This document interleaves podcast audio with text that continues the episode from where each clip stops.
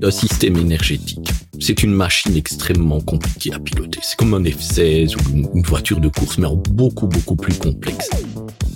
Donc je suis vraiment très préoccupé par ces problèmes de changement euh, climatique. Je ne crois pas du tout à ces trucs de sobriété. Enfin, j'aime bien les pistes cyclables. Hein. Je, je, suis un citadin. Évidemment, il y a des choses auxquelles je crois, mais ça ne va pas marcher. On a eu euh, la phase Bitcoin, smart contract. Euh, je ne sais pas si vous avez suivi ça, qui a consommé euh, et qui consomme toujours énormément d'énergie. Toujours le cas. Bon, je pense que c'est en train un peu de s'essouffler ce genre de choses-là, et c'est logique. Je l'avais prédit que ce, ce business model s'essoufflerait parce que ça ne génère pas de valeur.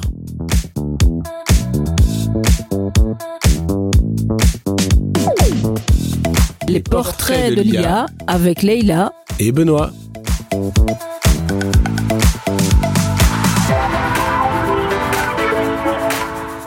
Bonjour, monsieur Ernst. Bonjour. Alors, ma première question est assez simple. Qui êtes-vous? Parce que on vous connaît comme prof d'UNIF, comme entrepreneur, comme lanceur d'alerte, comme figure publique, mais qui êtes-vous réellement? Bah, je suis avant tout euh, un ingénieur, hein, comme vous l'avez dit, euh, professeur à l'université de Liège, et euh, de là découlent souvent d'autres activités qu'on demande d'ailleurs aux professeurs, c'est de participer à la vie publique en fait, d'informer euh, aussi la population par rapport à des problèmes importants comme la transition énergétique, l'intelligence artificielle, deux domaines qui sont au cœur de mes activités de recherche. Et naturellement, quand on est prof d'UNIF en faculté des sciences appliquées, on développe en fait de nouvelles technologies, de nouvelles technologies qui sont amenées à être commercialisées, et donc on rentre assez rapidement dans une logique en fait on vous voit beaucoup euh, sur les réseaux sociaux, vous êtes très actif euh, aussi à donner euh, beaucoup de conférences et à faire part de beaucoup de, de vos interventions. On vous reproche parfois d'être un peu un toutologue. Est-ce que vous n'avez pas peur de lasser un peu les gens avec vos interventions parfois farfelues? Ok, donnez des exemples d'interventions farfelues, je vous écouterai. Exemple, lorsque vous intervenez par exemple sur les... Donc voilà. Non, non, non, vous laissez ça et vous ne coupez pas ça au montage. Donc vous dites d'intervention farfelue, vous êtes même incapable d'en citer une seule. Allez, c'est, vous ne pouvez pas euh, parler d'intervention farfelue dans un cas comme ça. Ça n'a aucun sens. Ça n'a aucun sens. Je sais très bien que vous appartenez à une mouvance euh, euh écologiste antinucléaire, et pour vous, des interventions farfelues, c'est être pro euh, pour le climat et donc pour une économie bas carbone dans lequel le nucléaire a toute sa place. Et j'espère que vous ne couperez pas ça au montage, sinon moi je sors directement de studio. Non, je sors directement de, de studio. Non, non, écoutez, euh, ça je. Non, mais sur l'heure, j'accepte, de, j'accepte de venir à votre Et podcast. Sur j'accepte de venir sur à votre. J'accepte de venir à votre podcast. Directement après 30 secondes, vous dites intervention farfelue, vous êtes incapable de citer le moindre exemple. Mais et ça, et non, non, laissez-moi finir. Ça montre vraiment la mouvance à laquelle vous appartenez. Vous qualifiez les gens de farfelus et vous n'avez même pas un seul exemple pour euh, cautionner vos propos. Non, ça ne va pas. Maintenant, sur quoi? Sur l'heure d'hiver, l'heure d'été? Oui, par exemple, l'heure d'hiver d'été. Est-ce que c'est pas un peu une intervention qui n'a pas lieu d'être pour un professeur d'université? Mais qu'est-ce que vous racontez? Donc, allez, le passage de l'heure d'hiver à l'heure d'été, cette invention entre ces deux heures-là, c'est justement pour euh, avoir une consommation d'énergie qui est moindre, pour euh, pouvoir profiter beaucoup plus longuement de l'ensoleillement en soirée euh, l'été. Donc c'est lié, ça a été introduit lors de la crise, la première ou la deuxième crise pétrolière, et c'est justement pour favoriser les économies d'énergie. Ma spécialité, c'est les questions énergétiques et l'intelligence artificielle. Et vous dites que c'est une question farfelue. Allez, enfin, une des réponses farfelues. Et sur les inondations, le barrage les inondations, il y, a, un problème. Enfin, je vais peut-être contextualiser pour vos auditeurs. Hein. Il, y a, il y a quelques années, deux trois ans, on a vécu euh, à Liège, dans toute la province de Liège, des inondations euh, terribles en fait notamment sur la vallée de la Vestre. Et en amont de cette vallée de la Vestre, vous avez le barrage de Peine. Et effectivement, en vidant de manière préventive une partie de l'eau de ce barrage, pendant la nuit, en fait, du mercredi à jeudi, on aurait pu éviter un pic terrible au niveau du relâchement des eaux de ce barrage-là. Voilà, c'est un fait. Moi, je suis euh, un ingénieur, en fait. J'ai beaucoup travaillé dans l'opération de systèmes complexes, notamment des réseaux électriques où il y a des barrages. La gestion préventive d'un système par rapport à des facteurs de risque est quelque chose d'essentiel. Voilà, on n'a pas voulu le voir, on a voulu un peu euh, cacher cette information, mais c'est une réalité. Voilà, c'est tout. Qu'est-ce que vous voulez que je dise? Mais est-ce que on n'aurait pas pu euh, faire intervenir quelqu'un qui est plus spécialisé dans l'hydrologie et dans les barrages que quelqu'un qui est spécialisé dans le domaine de l'intelligence artificielle et de l'énergie. Mais ils avaient toute leur place, ils avaient toute leur place, ces personnes-là, dans le débat public. Mais quand vous êtes dans le débat public, il faut aussi savoir dire, en fait, les choses qui dérangent. Et le problème, c'est que beaucoup de spécialistes d'hydrologie euh, en Wallonie bah, dépendent, en fait, de la DGO3 pour leur financement de recherche et euh, n'ont pas voulu euh, mettre le doigt sur une faute en fait qui avait été réalisée dans la gestion de ces barrages, c'est tout. Voilà, ça s'arrête là. Il y a aussi une indépendance scientifique à avoir et puis aussi beaucoup de courage à avoir pour monter euh, sur la scène publique. Maintenant, les spécialistes de l'hydrologie s'occupent pas tellement de la gestion aussi des barrages. Ils aiment bien modéliser les, les flux dans des fleuves, mais gérer de manière préventive un barrage, il n'y avait plus ou moins jamais pensé puisque ce n'était pas quelque chose qui était établi dans les stratégies opérationnelles de gestion des barrages de la DGO3. Ils pensaient que ce type de situation-là ne pourrait euh, jamais euh, arrivé. Ils étaient focalisés uniquement sur le fait qu'il pourrait manquer d'eau et que les barrages euh, euh, allaient être trop vides. Donc pour eux, il fallait retenir un maximum d'eau dans les barrages pour éviter cette immense sécheresse qui nous menaçait. Donc ils n'ont pas su être assez créatifs, pas su être assez des chercheurs capables de s'adapter à des éléments d'information nouveaux et de savoir changer leurs pratiques opérationnelles par rapport à des éléments nouveaux qui arrivaient. Et les éléments nouveaux, c'était quoi? C'était des prévisions météo catastrophiques qui annonçait 220 mm de pluie dans la région des Hauts-de-Fagne. Voilà, c'est tout. Vous avez encore d'autres exemples de questions farfelues comme ça euh, à poser? Le Covid. Vous êtes intervenu dans ce débat sur le Covid Très peu intervenu dans le débat Covid, très très peu intervenu dans le débat Covid.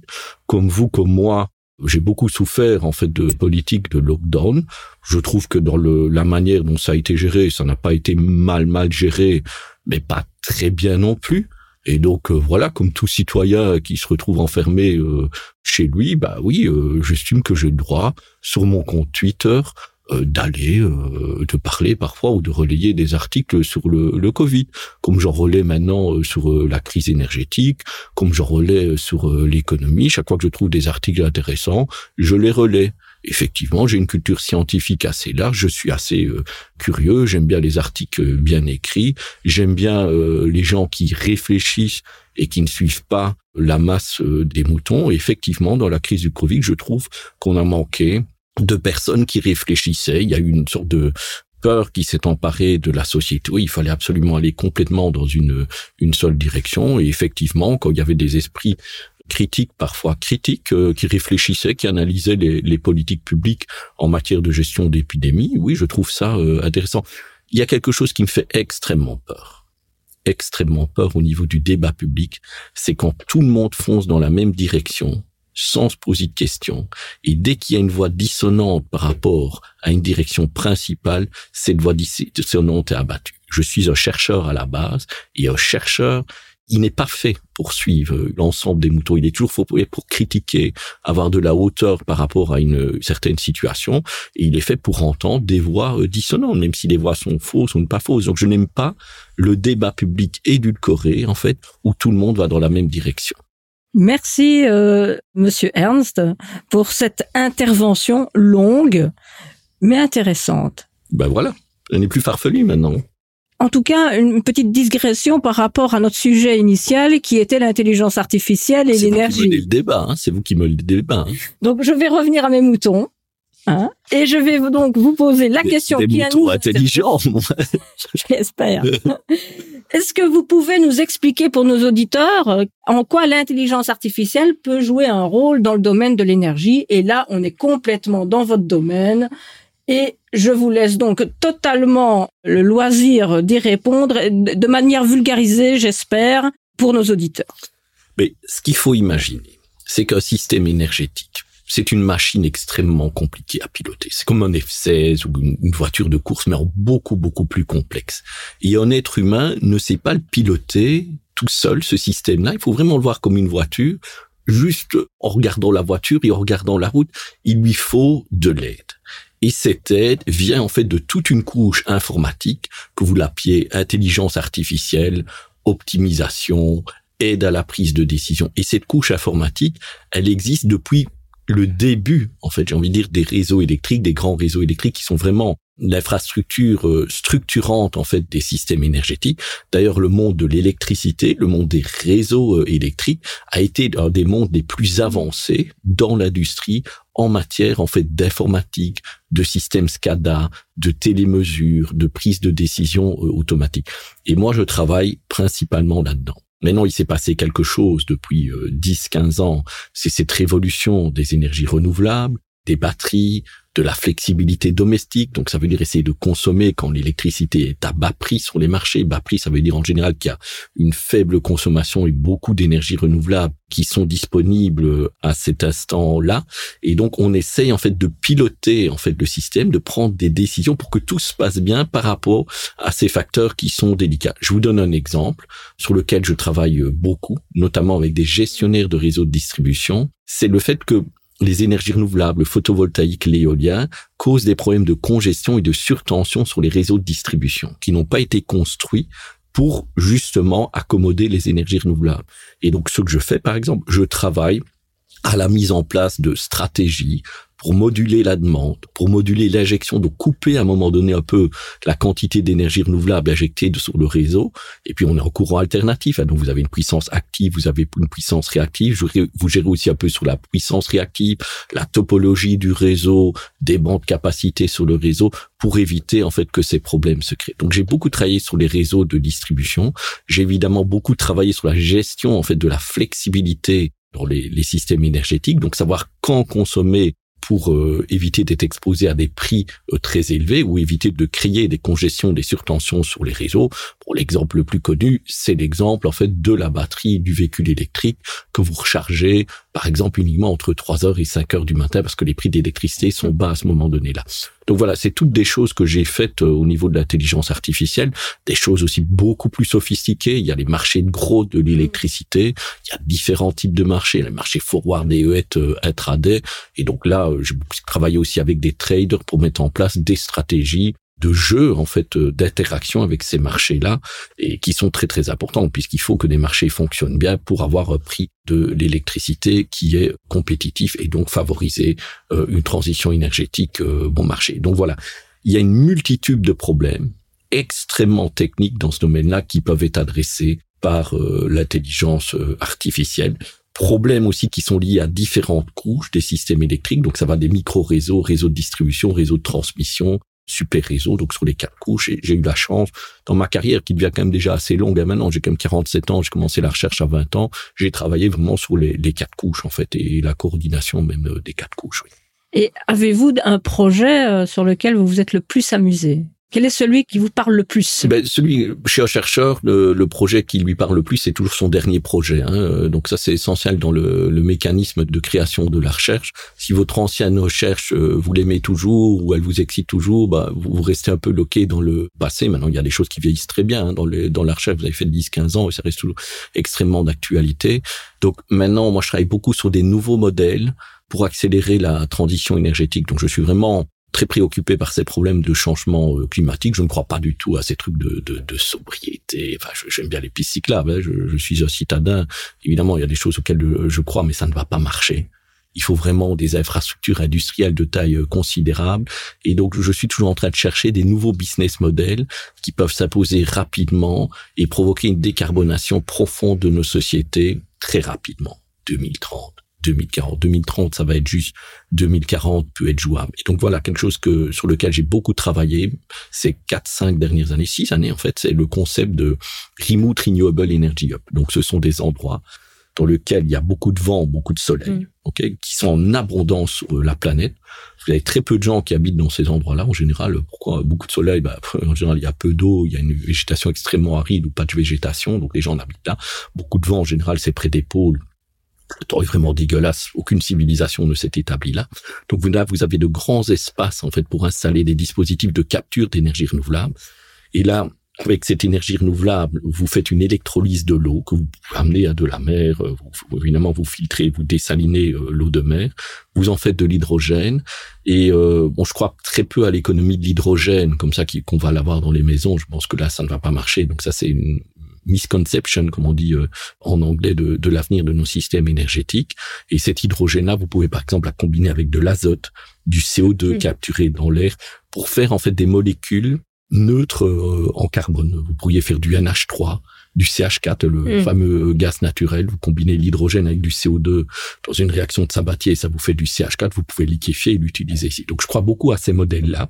Voilà, donc j'ai beaucoup travaillé là-dessus pour l'étude des business cases de ces modèles-là. Euh, bon, je sais que, en tout cas, c'est ce que vous m'avez dit avant l'interview, que vous êtes euh, actif dans le, domaine des affaires. Hein, euh, ah, je pense que vous préparez mieux vos dossiers dans, ce domaine-là que dans, enfin, en tout cas, dans, les interviews que vous faites. Si je reprends en tout cas la première question que vous avez posée. Et donc, j'ai beaucoup travaillé sur les business cases de ça et notamment sur le travail, en fait, de langage de programmation permettant, de modélisation permettant de mieux étudier ces business cases-là. Et euh, c'est quelque chose où je suis vraiment extrêmement fier au niveau technologique. On a notamment inventé un nouveau langage qui s'appelle GBOML, Graph Based Optimization Modelization Language, avec des compilateurs et tout ça derrière. J'en parle souvent aussi euh, sur euh, réseaux sociaux, qui nous permet vraiment de mieux comprendre, de mieux étudier ces structures-là et de favoriser euh, les, les investissements. Et je travaille notamment avec beaucoup de compagnies je ne peux peut-être pas dire directement non, je pense que je peux en dire une, le nom d'une de ces compagnies qui s'appelle TES, TES, qui a notamment levé 200 millions d'euros pour construire en fait ces modèles de 200 millions d'euros partant de rien, développant cette idée-là. Et euh, on a beaucoup travaillé notamment avec eux sur des, des cas de hub euh, au niveau du Maroc. je mettrai un des premiers articles scientifiques écrits avec eux en ligne euh, fin de cette semaine-là. Donc ça, ça m'a fait extrêmement plaisir. Parce que quand vous êtes un scientifique, mm. vous développez énormément ces idées-là, vous êtes toujours un peu en avance sur, euh, sur l'industrie.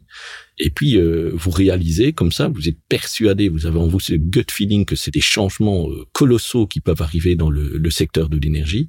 Et puis, tout à coup, vous réalisez qu'il y a une compagnie, donc des privés, des gens d'extrêmement haut niveau mm. dans le secteur de l'énergie. On ne parle pas de trois euh, amateurs, youtubeurs, qui par chance ont levé 200 millions d'euros, hein, parce que ils pensaient avoir une bonne idée. Là, on parle vraiment de grands spécialistes qui connaissent terriblement bien le secteur qui croient aussi et ils veulent faire avec leur compagnie une IPO en 2025 et euh, y aller de l'avant. Donc avant leur IPO, ils veulent euh, avoir sécurisé 4-5 projets comme ça de up et l'IPO leur permet d'aller alors euh, plus loin dans la, la phase euh, d'investissement. Donc voilà, c'est cher à mm. faire. Hein. Donc non, ces up là, c'est 10 milliards hein, par up. mais les quantités d'énergie que vous pouvez générer sont colossales. Donc voilà, ça c'est un projet que j'aime beaucoup. Et comme on va générer finalement des molécules riches en énergie, elles remplaceront simplement les, les molécules d'origine fossile qu'on a à l'heure actuelle. Donc vous pouvez toujours utiliser votre chaudière à gaz pour le faire euh, très simplement. Euh, bien entendu, quand vous brûlerez le gaz, vous, vous, émettrez du CO2 et de l'eau aussi, mais ce sera un CO2 qui aura été préalablement capté dans l'atmosphère et donc ça sera neutre au niveau euh, carbone. Mhm. Pas mal, impressionnant, impressionnant. D'ailleurs, je vous encourage à aller voir le, le, le langage qu'on a développé. C'est vraiment très très bien fait. Impressionnant. Et c'est en libre accès, euh, licence MIT, la licence la plus permissive aussi, pour que d'autres puissent euh, construire là-dessus, puisque dans, dans le cadre de, de cette recherche-là, surtout une recherche plus en politique énergétique qui permet d'accélérer, en fait, de, de, trouver les bons modèles. Je trouve que j'ai un peu la mission, en tout cas, comme professeur d'université payé par le public, euh, pouvoir public aussi qui est très sensibilisé en Wallonie, en Belgique par rapport à la transition énergétique. J'ai un peu le devoir de mettre ça en, libre accès parce que je pense que c'est un immense accélérateur vers un monde bas carbone. Alors, moi j'ai une question euh, sur le passé. Il y a une dizaine d'années d'ici, je me rappelle, on avait discuté euh, ensemble à l'époque sur les projets de, de microgrid. Hein. Donc, ce sont pas du tout des projets qui atteignent les, les, 100 millions euh, euh, d'euros. C'est plutôt des, des, des, petits projets euh, bottom-up hein, où on fait des petits réseaux qui utilisent bah, de la production locale, peut-être une batterie et qui consomment localement. Hein. Mais je laisserai bien volonté Monsieur Ernst en parler. parler. Donc il y a dix ans là-dessus, on avait discuté de ça, on avait on a fait, il y a eu quelques projets pilotes sur le sujet en Wallonie, mais dix ans plus tard, il se passe pas grand-chose en Wallonie. Où est le problème, monsieur Ernst? Donc, le problème par rapport à l'apparition des micro-réseaux, pourquoi il n'y a pas de micro-réseau en Wallonie Comment est-ce que vous définissez un micro-réseau? Parce que moi, je ne sais pas, euh, je ne sais pas, euh, je ne sais pas discuter de, de votre question tant qu'on n'est pas d'accord sur la définition d'un micro-réseau. C'est quoi un micro-réseau pour vous? Un micro-réseau, donc, c'est l'émergence de petits réseaux locaux où font intervenir des zones de production d'énergie, notamment renouvelables, peut-être une, du stockage et où se fait la consommation locale de préférence en dehors des systèmes des réseaux euh, traditionnels. Vous dites qu'il n'y a pas de micro-réseau en Wallonie, c'est ça? Je ne dis pas ça. Je dis, quoi, je dis, on ne voit pas. Moi, j'espérais il y a dix ans d'ici qu'il y allait avoir une grande émergence de ce type de business model. Il n'y a pas d'émergence de ce type de business C'est difficile. Disons que. Je comprends pas votre question. Je ne comprends pas votre question.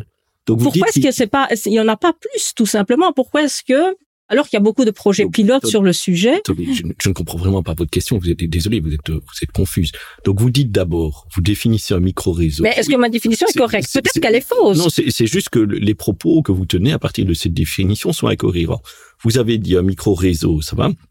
C'est -ce endroit, c'est un endroit où il y a de la production d'énergie renouvelable, une consommation locale euh, d'énergie, ok, ça vous l'avez dit, et vous avez dit et éventuellement du stockage c'est ce que vous avez dit, c'est la définition. C'est correct? Et puis vous, oui, la définition est correcte. Et puis vous me dites, euh, on ne voit pas l'apparition de ces micro-réseaux, mais d'après votre définition, un panneau photovoltaïque, une installation photovoltaïque sur une, une maison domestique, c'est un micro-réseau.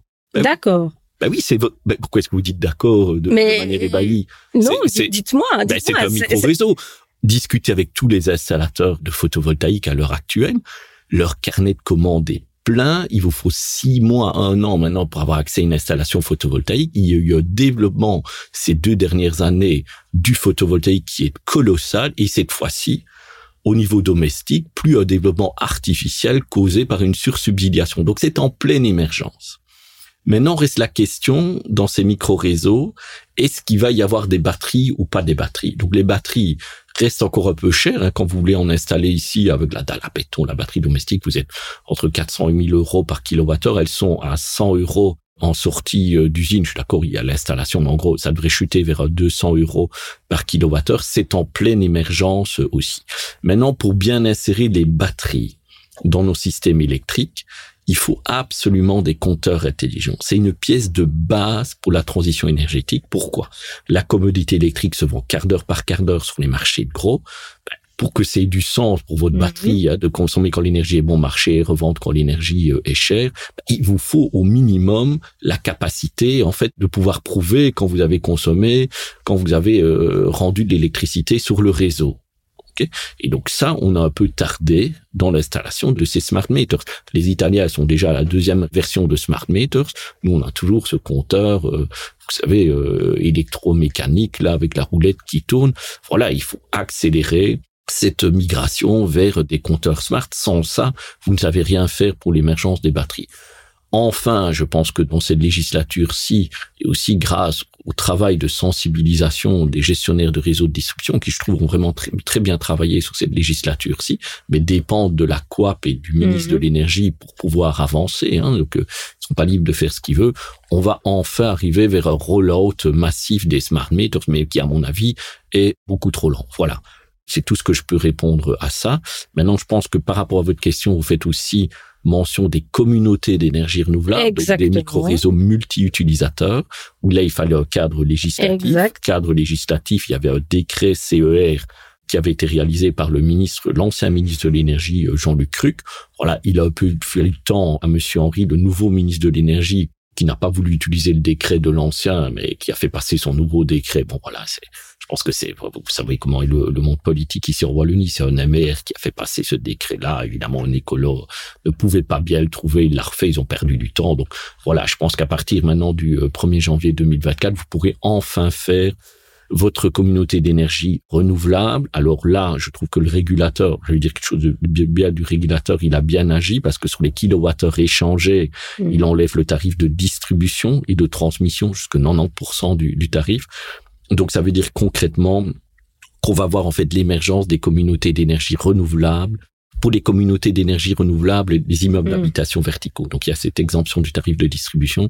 Donc on va voir en fait l'émergence de ces communautés d'énergie renouvelable dans les immeubles d'habitation.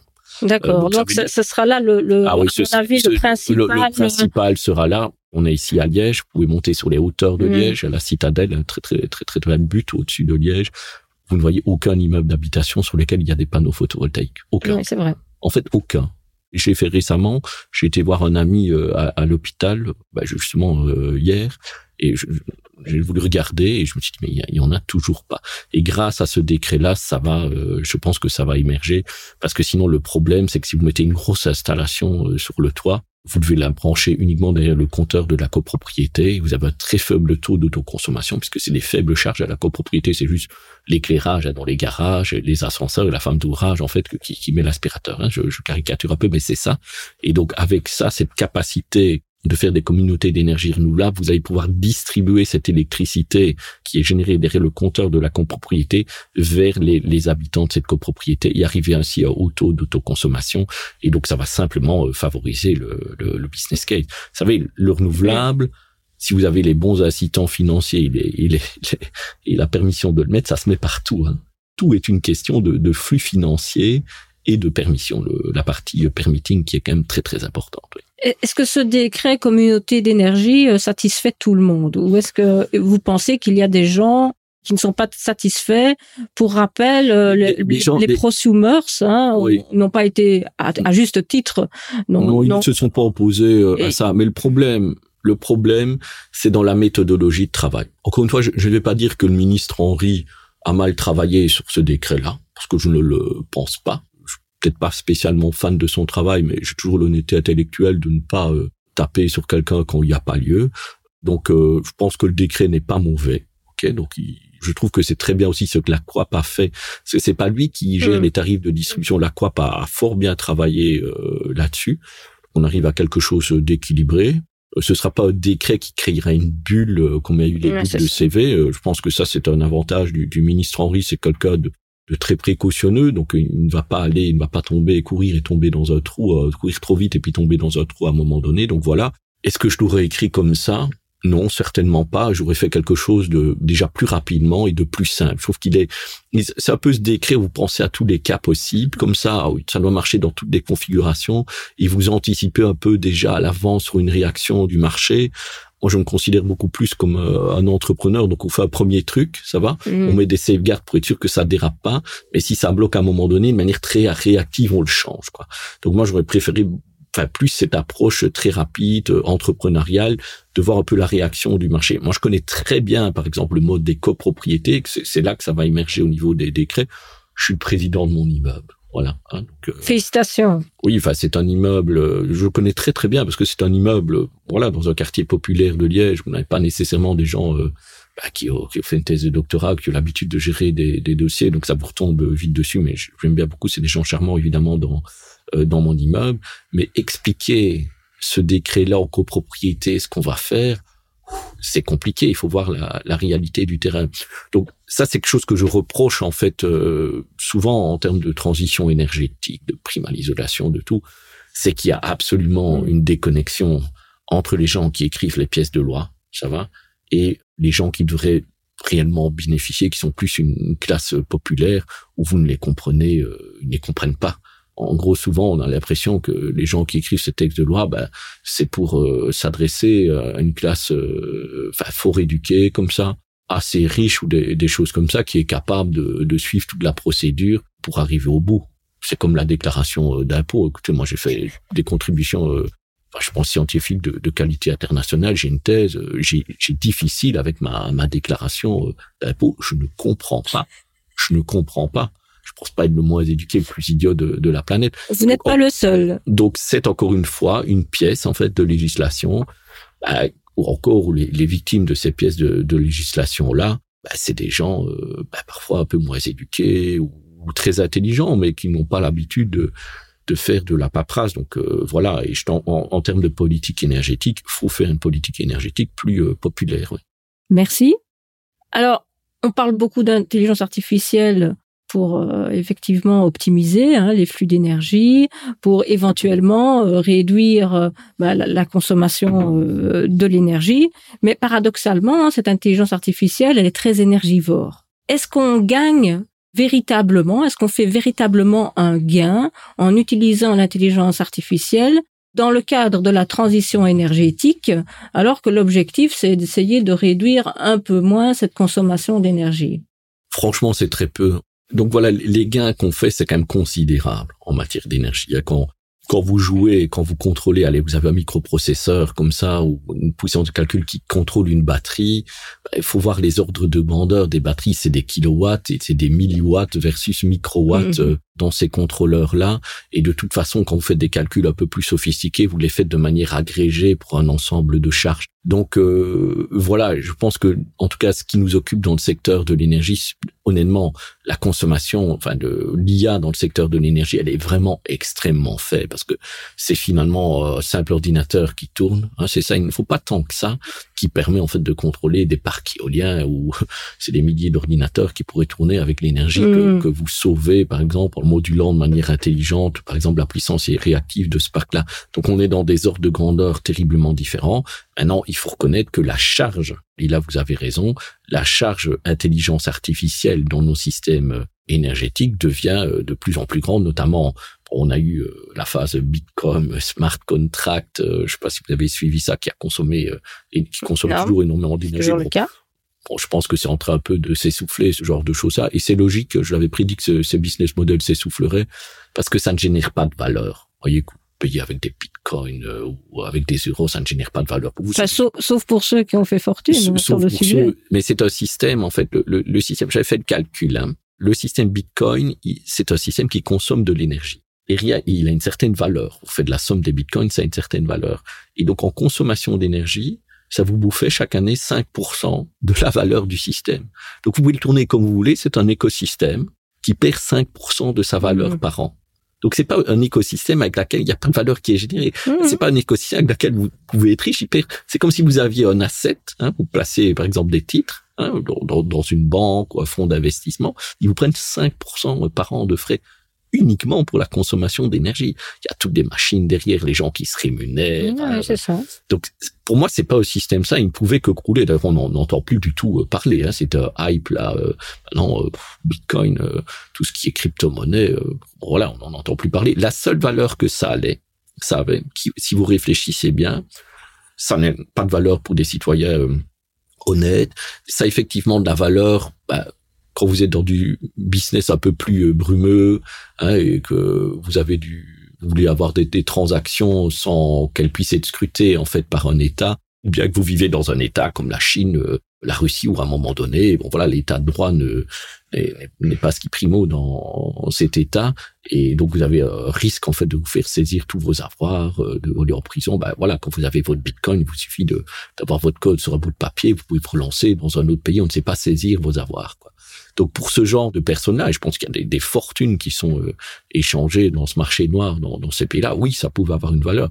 Donc on était profondément dans une économie de la corruption. Faut pas avoir peur de le dire, en fait, dans une économie de blanchiment d'argent ou dans, des économies, en fait, de sauvegarde, d'airbag de gros patrimoine financier générés peut-être de manière tout à fait légale, mais dans des pays dont le système légal n'était pas euh, très euh, recommandable et donc vous vouliez avoir une, une porte de sécurité. Mais c'est ça le, le, business. Donc le, le business du, du Bitcoin, c'est ça. Pas d'autre business. Il n'y a pas d'autre business. Acheter une pizza avec euh, un Bitcoin, personne, il y a, y a, pas d'intérêt. C'est sûr, il n'y a pas d'intérêt. Et alors on me disait toujours, oui, mais machin, le, le Bitcoin, c'est une monnaie qui ne peut pas dévaluer. Mais maintenant, regardez toutes les plateformes bancaires vous permettent très rapidement de passer de produits d'action vers des produits euh, d'épargne hein, très, très, très, très rapidement. Donc, si les gens voulaient absolument quelque chose qui n'allait pas dévaluer, ils pouvaient aussi acheter des actions. C'est un autre asset qui ne sait pas euh, être dévalué par une, une, banque centrale. Donc, il y avait aucune raison à ça. J'ai jamais compris euh, pourquoi il y avait eu ce hype-là, mais c'était des gens. Le Bitcoin, en fait, c'était des gens extrêmement agressifs euh, sur les réseaux sociaux. C'est encore plus agressif que les militants antinucléaires. Pourquoi? Parce que eux, donc non, le, le, Bitcoin n'a qu'une valeur à partir du moment où tout le monde euh, pense que c'est bon le, Bitcoin, donc beaucoup de gens ont gagné de l'argent. C'est un nouveau paradigme. C'est un nouveau paradigme. Et alors quand vous disiez, mais attendez, ce système n'a aucune valeur, ben, ça les effrayait. Parce que si les gens se rendent compte que ça n'a aucune valeur, ben, vous avez une chute en fait du Bitcoin. Et bon voilà, je le redis encore une fois, ça n'a euh, aucune valeur. C'est un système en fait, euh, en tout cas pour les gens normaux comme vous, moi, enfin, vous êtes peut-être dans un business illégal, je, je ne sais pas du tout, mais euh, ça n'a pas de, de, valeur. C'est une taxe que vous allez prendre. Mais revenons à notre intelligence artificielle pour l'énergie. Est-ce que vous avez fait un peu le, calcul, vous, de l'intelligence artificielle? Bien entre ce qui est consommé versus gain, comme ça. sans trop faire de calcul, vous êtes de 1 à 10 000. Okay. Le rapport, c'est ça, c'est de 1 à 10 000. c'est de, 1 à 10 000. Honnêtement, les algones, euh, enfin, je le sais très bien, je suis aussi le, le CSO d'une compagnie qui fait vraiment des programmes informatiques pour ce secteur de l'énergie. Bah, quand vous voyez par rapport aux gars qui sont faits, bah, finalement, le, ce qu'on nous envoie comme facture au niveau cloud, hein, c'est ça. La facture au niveau mm. cloud, effectivement, elle doit englober la facture d'énergie ou d'autres choses. Bah, voilà, c'est dans des afters de, de à 10 000 ou à 100 000, quoi. Voilà. C'est finalement euh, fort faible. Et j'ai l'impression que c'est justement, il faudra un peu plus encore de d'IA. Pas mm. seulement d'IA. Hein. L'IA, c'est juste la prise de décision, mais en fait, vous avez toute l'interface à beaucoup de choses pour euh, accélérer cette transition énergétique. Mais vous n'avez pas l'impression que au plus euh, on améliore finalement les processus euh, énergétiques grâce à des, des technologies anciennes, informatiques ou même très récentes, y compris l'intelligence artificielle, au plus les gens consomment de l'énergie. Je suis pas sûr. Faut voir les chiffres. Moi, j'ai un smartphone, par exemple. Ben, avant, j'allais à l'étranger, j'achetais des cartes, j'avais euh, un GPS, bon, j'achetais beaucoup plus de, de papier, des, de, des journaux papier. Maintenant, c'est devenu mon outil de travail euh, favori. Bon, bien sûr, la, fabrication d'un smartphone, il y a de l'énergie, mais ça n'équivalait même pas en énergie hmm. à ce que j'achetais comme charge papier euh, avant, rien que dans les magazines, les journaux que je lisais. Donc euh, moi, je pense que le smartphone, c'est le meilleur exemple en fait de cet outil qui finalement consomme peu d'énergie à votre smartphone, des très petites batteries, peu d'énergie, peu de matières premières par rapport à l'ensemble des services euh, qui rend. Avant, vous aviez dans votre câble une lampe de poche. Qui va encore acheter une lampe de poche euh, chez lui C'est pile non, non, c'est votre smartphone euh, qui fait aussi office de lampe de poche quand vous avez perdu vos clés, ou d'y aller rechercher quelque chose dans un coin obscur de, votre cave, enfin obscur mal éclairé. Hein, je ne dis pas que ça va pas obscur où il y a des cadavres. Donc voilà, c'est oui, ce genre de choses là. Donc c'est des inventions merveilleuses, même pour l'utilisation des transports en commun. Hein, transport en commun, c'est bien d'un point de vue énergétique. Pas, vous allez dire l'inverse. Très bien. Mais l'utilisation des transports en commun, pour moi, a complètement changé avec le smartphone et des, applications comme Google Maps. Avant, c'était l'enfer. Vous étiez dans une et d'un endroit à l'autre. Ça n'allait pas. Vous deviez prendre un taxi. Maintenant, vous regardez, vous avez directement euh, le trajet qui vous est suggéré en fait par votre application Google Maps ou une autre application. Donc, c'est quelque chose de merveilleux. Toute cette économie partagé qu'on voit en Airbnb, mm. en voiture, bah, tout ça, ça a pu vraiment émerger grâce au smartphone. Donc moi, je pense que les, on, gagne surtout euh, énormément. Maintenant, c'est vrai, et ça, je le déplore, c'est qu'au niveau de l'écologie, moi, je suis un grand écologiste, il y a une trop grande mouvance au niveau de l'écologie qui veut ce retour à l'ultra naturel. Quoi. Donc, 17e euh, siècle où vous mouriez à 30 ans, hein, c'est ça, et vous n'aviez pas tout essayé, pas d'eau courante, c'est ça. Je ne sais pas, ils ont vu trop de films, euh, Le Seigneur des Anneaux, c'est des petits villages euh, hein, où tout le monde est heureux, comme ça, avec des, belles fêtes de village. Je pense qu'ils ont vu trop de films. Voilà, ils ne savent pas ce que c'était la réalité du 17e, du 18e, c'était une misère crasse d'après nos standards-là, et pour eux, l'écologie, c'est ça. Voilà. Mais un peu de sobriété énergétique. Non, ça ne... Comment est-ce que vous définissez euh, sobriété énergétique euh? donc cette mouvance là qui dit aux gens ben voilà essayons de réduire un peu notre consommation à l'énergie notre dépendance à l'énergie est-ce que ça ce n'est pas euh, positif ou, qu'est-ce que vous en pensez? Écoutez moi j'habite moi personnellement j'allume pas le chauffage quand il fait chaud j'éteins l'élan je me déplace à pied en ville ou des choses comme ça parce que j'aime bien me déplacer à pied en ville je ne brûle pas, je suis pas avec un bidon d'essence euh, comme ça tout à coup dans la l'allume pour, pour faire plaisir. Donc les gens, je pense qu'ils ne sont pas idiots. Ils sont sobres euh, énergétiquement. Ils n'ont pas envie que leur facture euh, d'électricité ou, ou de gaz ou d'essence augmente. Vous connaissez encore beaucoup de personnes qui prennent leur voiture le soir là et qui vont rouler là 200 km avec la radio parce qu'ils préfèrent écouter la radio dans la voiture qu'à la maison. Et c'est ça, je trouve que votre propos est, est complètement inconsistant. Par quand je croise des gens de Liège, euh, ils m'appellent toujours Monsieur Énergie euh, ici à Liège, il y en a aucun que je trouve qui n'est pas sobre. La majorité me dit on coupe le chauffard, on a peur euh, de la facture, qu'est-ce qui va nous arriver? Donc les gens sont sobres. Le truc de sobriété énergétique, c'est un truc inventé, vraiment, par la classe aisée de ce pays-là, donc des gens 6 000, 10 000 par mois comme ça, qui ont en fait une consommation énergétique incroyable en fait et qui nous inventent ces trucs de sobriété énergétique, euh, prendre moins l'avion, mais sont les premiers à partir à Cuba et puis euh, nous dire on va manger biologique, machin, circuit court. Allez, comment La majorité des gens qui vous parlent de ces trucs de sobriété énergétique, c'est eux qui ont le plus grand impact CO2. La classe normale ici en Belgique, euh, pourquoi est-ce que tu dois être plus sobre énergétiquement Vous voulez qu'elle soit encore plus pauvre ou quoi? Vous êtes donc en désaccord avec euh, les propos de, de Jean-Marc euh, Jancovici euh, des shifters, Mais qui, qui, lui, sur, lesquels qui lui essaye par exemple de dire bah, il nous faut, ce qu'il nous faudrait, c'est des lois beaucoup plus générales sur l'utilisation de l'énergie et notamment il a mentionné dans le cadre d'une interview euh, radio, bah, il faut limiter le nombre d'allers-retours euh, en avion euh, des gens et les, les a limités, il les a limités à, quatre par vie. Par vie, oui. Oui, bah écoutez, voilà, moi je ne peux être en désaccord. Donc je, trouve que Monsieur Jancovici, sur ces propos-là, je ne le trouve pas extraordinaire. Enfin, il y a quelque chose où il dit que c'est vrai, mais il se gourre sur plein de choses. Par exemple, le potentiel des énergies renouvelables, il se gourre complètement complètement. Il y a plein de choses sur lesquelles il a tort. Il est très assertif, comme ça il a fait une très belle euh, bande dessinée. J'ai déjà été en débat avec lui. Il est intelligent, donc il sait en plus qu'il a tort parce que dès qu'il allait un peu trop loin avec moi en débat, il restait, il non, non, non, je, il retire un peu. Il était très prudent, donc ça veut dire très intelligent. Mais il a tort sur plein de choses. Le potentiel du PV, enfin, ses calculs sont juste fantaisistes. Ce gars-là n'a jamais publié un seul article qui est passé dans, un journal même pas élitiste en matière de peer review, qui publie une fois ses propos dans un journal comme Énergie Policy, et puis une fois qu'ils seront euh, cautionnés, on en discutera. Mais ça reste foncièrement fantaisiste. Maintenant, qu'il y a une certaine culture au niveau de l'énergie, oui, mais scientifiquement, ça reste très mauvais. Enfin, je veux dire, quand on parle vraiment de la chose scientifique, il y a une certaine culture générale.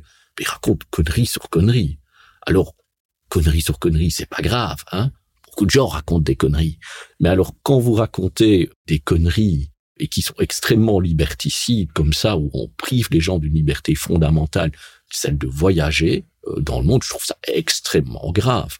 La chance de ce monde-ci, la chance par exemple de l'Europe. Hein, moi, je trouve que l'Europe c'est une vraie chance. Vous ne trouvez pas? Très bien. Voilà. Mais est-ce que vous pensez que l'Europe peut se créer, se construire sans ticket d'avion pour marcher? Non, les gens, ils sont dans une communauté. C'est une communauté, l'Europe. Quand ils se voient, si les Espagnols ne savent jamais venir, en fait, euh, en Belgique, en Norvège, on peut prendre quatre jours le train pour aller en Norvège, même pas de train, allez, c'est fantaisiste. Ils feront, enfin, en Norvège, j'ai peut-être un mauvais exemple, ils font pas partie de l'Europe. La Suède, enfin, des pays nordiques, ben, il y aura pas de construction européenne un beau projet de solidarité. Et ce projet de solidarité, il est essentiel pour la transition énergétique puisqu'il faut aussi développer des réseaux électriques européens. Sans Europe, c'est pas possible un réseau électrique qui capte l'énergie sur une grande surface pour mutualiser ce problème de renouvelable. Donc c'est extrêmement dangereux. Et puis ça ouvre la porte au pire des dictatures euh, vertes. Hein. C'est vraiment le, enfin comme il y avait cet auteur Gottfriedi là, euh, le, comment il s'appelle, Drieux là, qui parle. Trieux Gottfried. Trieux Gottfried, ouais, encore bien comme ça, euh, même si je le trouve parfois un peu excessif dans ses propos, qui a écrit un livre, The Green Reich, mais c'est vraiment The Green Reich, interdire les gens. Et vous avez lu ce livre? Quoi non, je ne l'ai pas lu. Ah. Je ne l'ai pas lu. Non, je, ne l'ai pas lu. Désolé, j'ai pas lu. Je n'ai pas lu, j'ai pas acheté. Quoi, tu vois. Bon, maintenant, s'il me l'offre euh, peut-être un jour, euh, je le dirai. Oui, laissez-le vous l'offrir. ne l'achetez pas. Ne l'achetez pas. non, mais je, je trouvais le titre un peu oser comme ça. Euh, donc voilà. Maintenant, je trouve que là, oui, effectivement, c'est une immense euh, dérive liberticide. Maintenant, moi, ce que je préférerais, c'est évidemment la création en fait de kérosène euh, neutre au niveau carbone. Je vous ai parlé de ce modèle de Remote Renewable Energy Hub. C'est typiquement l'endroit pour le faire. Moi, effectivement, je suis pour une législation qui oblige en fait à avoir, aller à 2030, 5% en fait du kérosène qui soit du kérosène vert. Moi, je veux même pas interdire les jets privés, en fait. Je ne veux pas interdire les jets privés. Je ne veux pas interdire les sauts de puce en avion. Je ne mm. veux pas. Je veux justement, s'il y a des gens qui ont l'argent pour avoir un jet privé, il y a des gens qui ont de l'argent pour des sauts de puce, hein, une classe privilégiée, je veux même pas les taxer outre mesure. Je veux juste leur dire, puisque eux ont l'argent, ben, qu'on leur demande d'être les premiers à nettoyer cette merde de CO2 qu'ils envoient dans l'atmosphère, quoi. Vous voyez? Donc moi, je suis un pragmatique, je veux même travailler avec des gens osés, je veux, veux pas du tout être liberticide, je veux dire, ben voilà, sur les jets privés, obligation de 100% de kérosène neutre au niveau carbone. 100%. 100%. Et donc voilà, eux seront contents parce que ah, pensez bien qu'on s'est voler dans un jet privé, c'est pas parce que vous allez donner 2000 euros en plus pour euh, votre voyage que vous n'allez pas le faire, quoi. Ce que vous n'aimez pas, c'est d'être pointé du doigt. Mais moi, je leur offre une solution, voilà. Pour les jets privés, mais avec kérosène Et comme ça, ce sont les premiers. Vous êtes une entrepreneur. Vous savez bien que ce qu'il faut, c'est d'abord lancer un marché, avoir les, faire grossir une industrie, puis les coûts s'écroulent. Et ben voilà, c'est les premiers à être en, en kérosène neutre. Mais le problème, c'est que on a toujours cette mouvance, en fait, d'écologistes radicaux, décroissants, qui ne veulent pas entendre de solutions technologiques. Ils ne veulent pas, n'aiment pas. Ils n'aiment pas. Alors, il faut punir, il faut interdire. Je ne fais pas du tout partie de cette mouvance-là. Et encore une fois, je trouve cette mouvance un vrai danger pour l'écologie parce qu'elle ne marche pas un vrai danger pour la solidarité parce qu'elle appauvrit en fait une population et quand vous appauvrissez en fait une population, l'ensemble d'une population, vous ne savez plus être solidaire. Les mécanismes de solidarité euh. Vous ne pouvez pas aider les gens les plus pauvres. Donc voilà, je trouve que c'est dangereux pour la solidarité, c'est anti-social et euh, voilà anti aussi euh, défense de, de, la démocratie. Pour ce que j'ai expliqué, euh, une Europe forte, le fait de favoriser l'émergence des, des, énergies renouvelables, de ne plus favoriser les autocraties en leur apportant des, des combustibles fossiles. Voilà, c'est bête de A à Z. Alors, vous venez de mentionner justement le écolo. Et euh, récemment, lors d'un congrès politique, ils ont invité Mark Jacobson de Stanford, le professeur Jacobson de Stanford. Donc, il est venu à Liège et Mark Jacobson, euh, donc, euh, il affirme qu'il est tout à fait possible d'avoir euh, accès donc à une énergie totalement renouvelable, hein, hydraulique, éolien et solaire dans 150 pays, et ça possible d'ici 2030 s'il y a une volonté politique. Est-ce que vous êtes aussi optimiste que lui? Est-ce que aussi une question un petit peu plus cristallisante? Est-ce que c'est finalement c'est tout à fait possible, mais il faudrait y inclure plutôt le nucléaire. Donc, ce qu'on remarque hein, au niveau académique, finalement, quand vous faites de, l'énergie policière, et là je critique aussi un peu le système académique, vous avez des extrêmes, qui des, des gens pas sensés, qui où j'aime pas trop euh, ce qu'ils font et qui connaissent pas très bien le secteur de l'énergie. Je, vais être très dur avec lui. Pas, très bien le secteur de l'énergie. Stanford quand même. Oui, bah, il a ranking euh, numéro 2 mondial. Vous pouvez regarder euh, ses citations. Je pense pas qu'il est beaucoup mieux cité que moi. Et euh, il a en plus, comme vous le dites, la plateforme de publicité de Stanford. Donc effectivement, ce monsieur-là, hein, je pense qu'il aime un peu le, le sensationnalisme. Et il y en a plusieurs d'académiques dont je peux vous euh, citer le nom, qui n'ont pas été bons techniquement dans leur vie et qui ont pris le truc. Euh, ils ont créé une sorte de mini-communauté 100% renouvelable en 2030. Mais en fait, ils s'amusent à publier un peu des articles comme ça, ils s'autocitent, ils s'autocontionnent leur lot. Voilà, c'est une petite communauté comme ça, mais ils n'ont pas travaillé avec l'industrie. Ils n'ont pas travaillé avec les pouvoirs euh, politiques. D'accord. Et donc, en gros, bah, ils sont l'équivalent au niveau du système académique hmm. de euh, ce que sont, se dire, ces écologistes radicaux euh, qui se mettent du, scotch sur la route dans le débat public. Ils prennent beaucoup d'attention, mais ils sont pas efficaces et ils font pas avancer les trucs. Ok Donc, moi, j'ai beaucoup travaillé sur des modèles qui permettent d'arriver à une décarbonation profonde. Mais des modèles bien, bien précis, pas juste dire on peut le faire, hein, on peut le faire. Non, comment on va le faire? Quelle est l'infrastructure que vous mettez en place? Moi, je peux vous dire aussi, la Belgique, écoutez, euh, vous mettez 3000 km de panneaux photovoltaïques, vous êtes 100% renouvelable, faut juste une volonté politique. Ouais, vous rasez euh, toute la forêt de Liège, vous gardez le standard, euh, enfin toute la province de Liège, vous gardez le standard évidemment, et oui, enfin maintenant aussi c'est recours là, hein, c'est ça et vous mettez des PV, c'est réglé, et puis vous mettez assez de batterie, c'est réglé. Comment, comment, il faut être un peu réaliste aussi. Allez, il y a un exemple, par exemple, pour l'intégration de l'éolien offshore en Belgique, il vous faut construire ces connexions Ventulus et Boucle On n'arrive pas, on n'arrive pas à avoir les permis.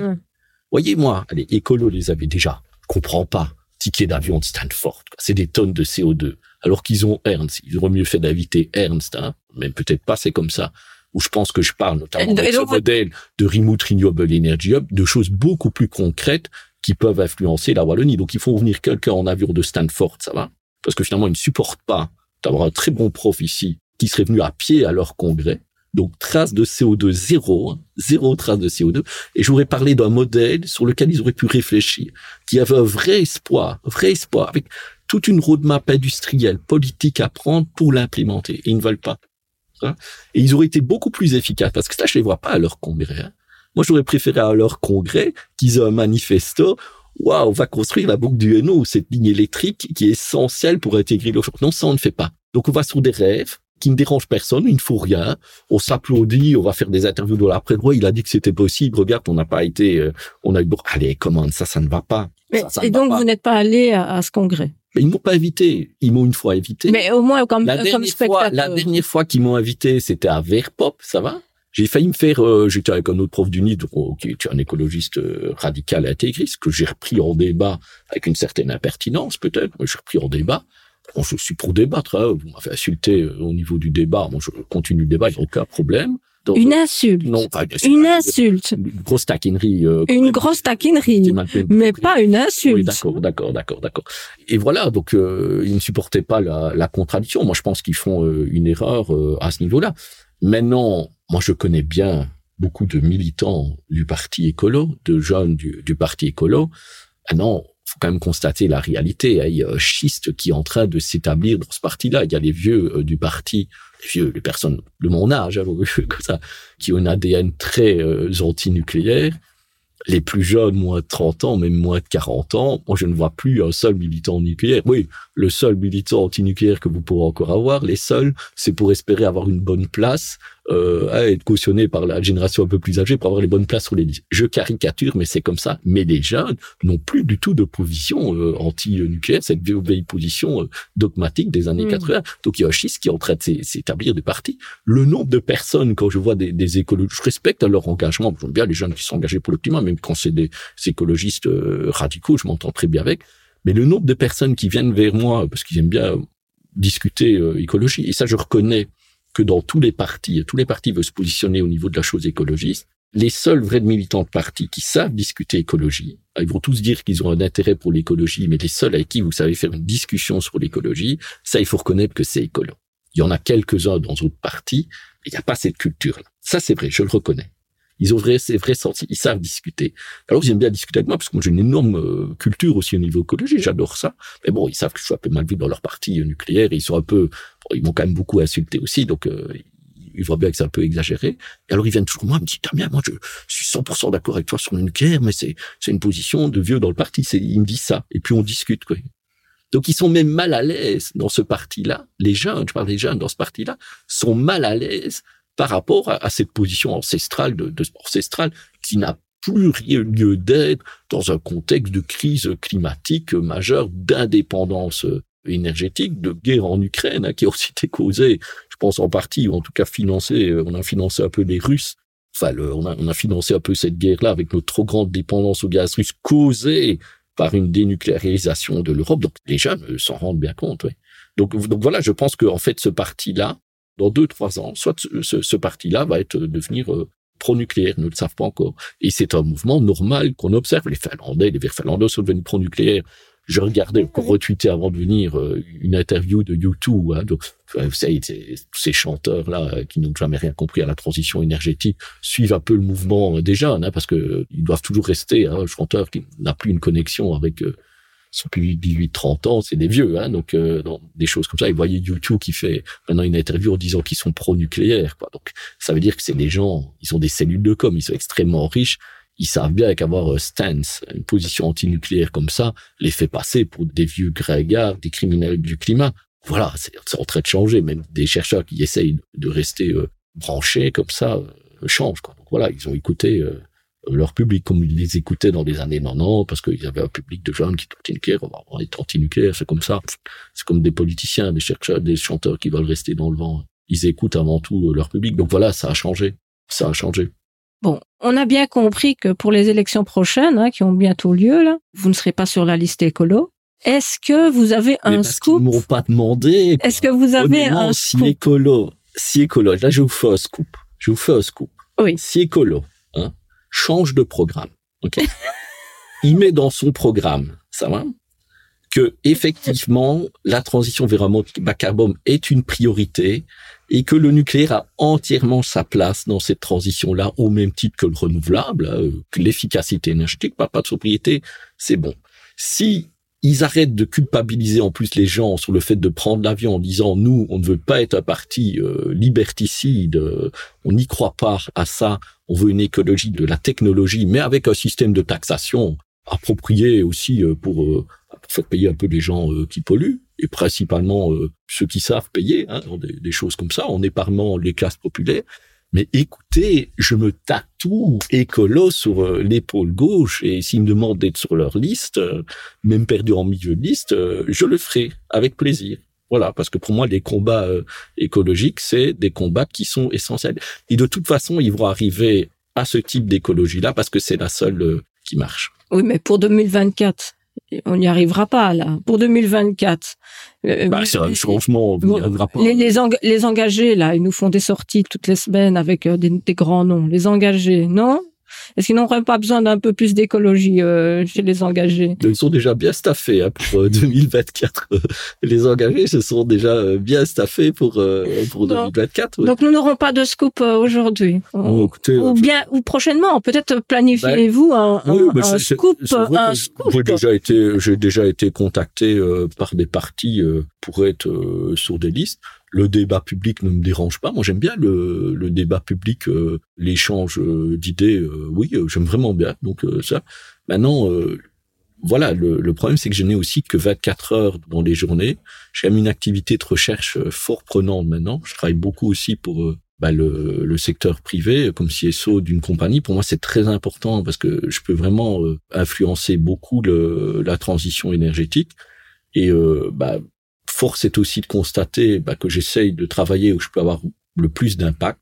Dans le débat politique, je trouve qu'il y a beaucoup de personnes qui sont déjà euh, très talentueuses hein, dans le débat politique. Je sais bien que c'est toujours, euh, on a toujours la mode de, cracher, tu vois, sur les politiciens, en train de leur taper dessus en disant que c'est des incompétents euh, corrompus. Moi, je trouve que c'est beaucoup de gens extrêmement travailleurs, intelligents, qui, qui défendent leurs idées.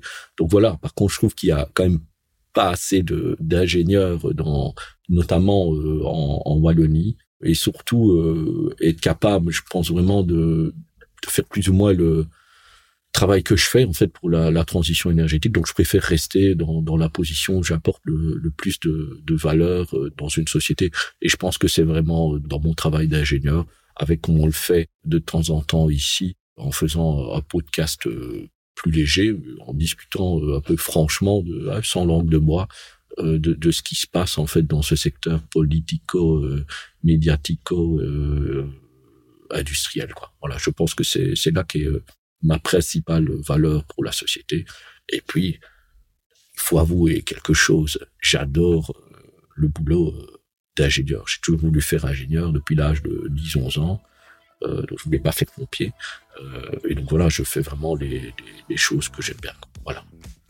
Eh bien, tout grand merci, euh, Monsieur Ernst.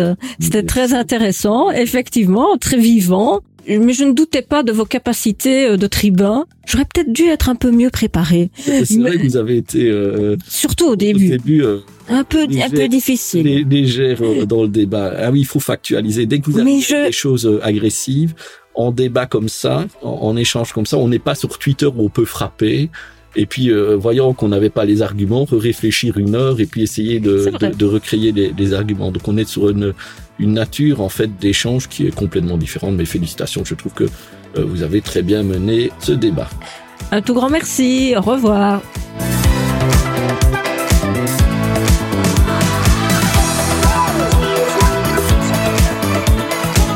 Merci d'avoir écouté cet épisode jusqu'à la fin. Si vous l'avez apprécié, n'hésitez pas à le partager à vos amis, à votre famille et à vos collègues. Nous vous serions très reconnaissants si vous pouviez laisser une évaluation 5 étoiles dans votre application de podcast préférée. Ça nous aide vraiment à grandir. Vous avez un projet en IA, des idées que vous souhaitez discuter? Notre société, Delaware, peut vous aider. N'hésitez pas à nous contacter sur portraitIA@delaware.pro, portrait au pluriel, ou sur les réseaux sociaux. C'était Léla Rebout et Benoît Loffet, et on vous dit à très vite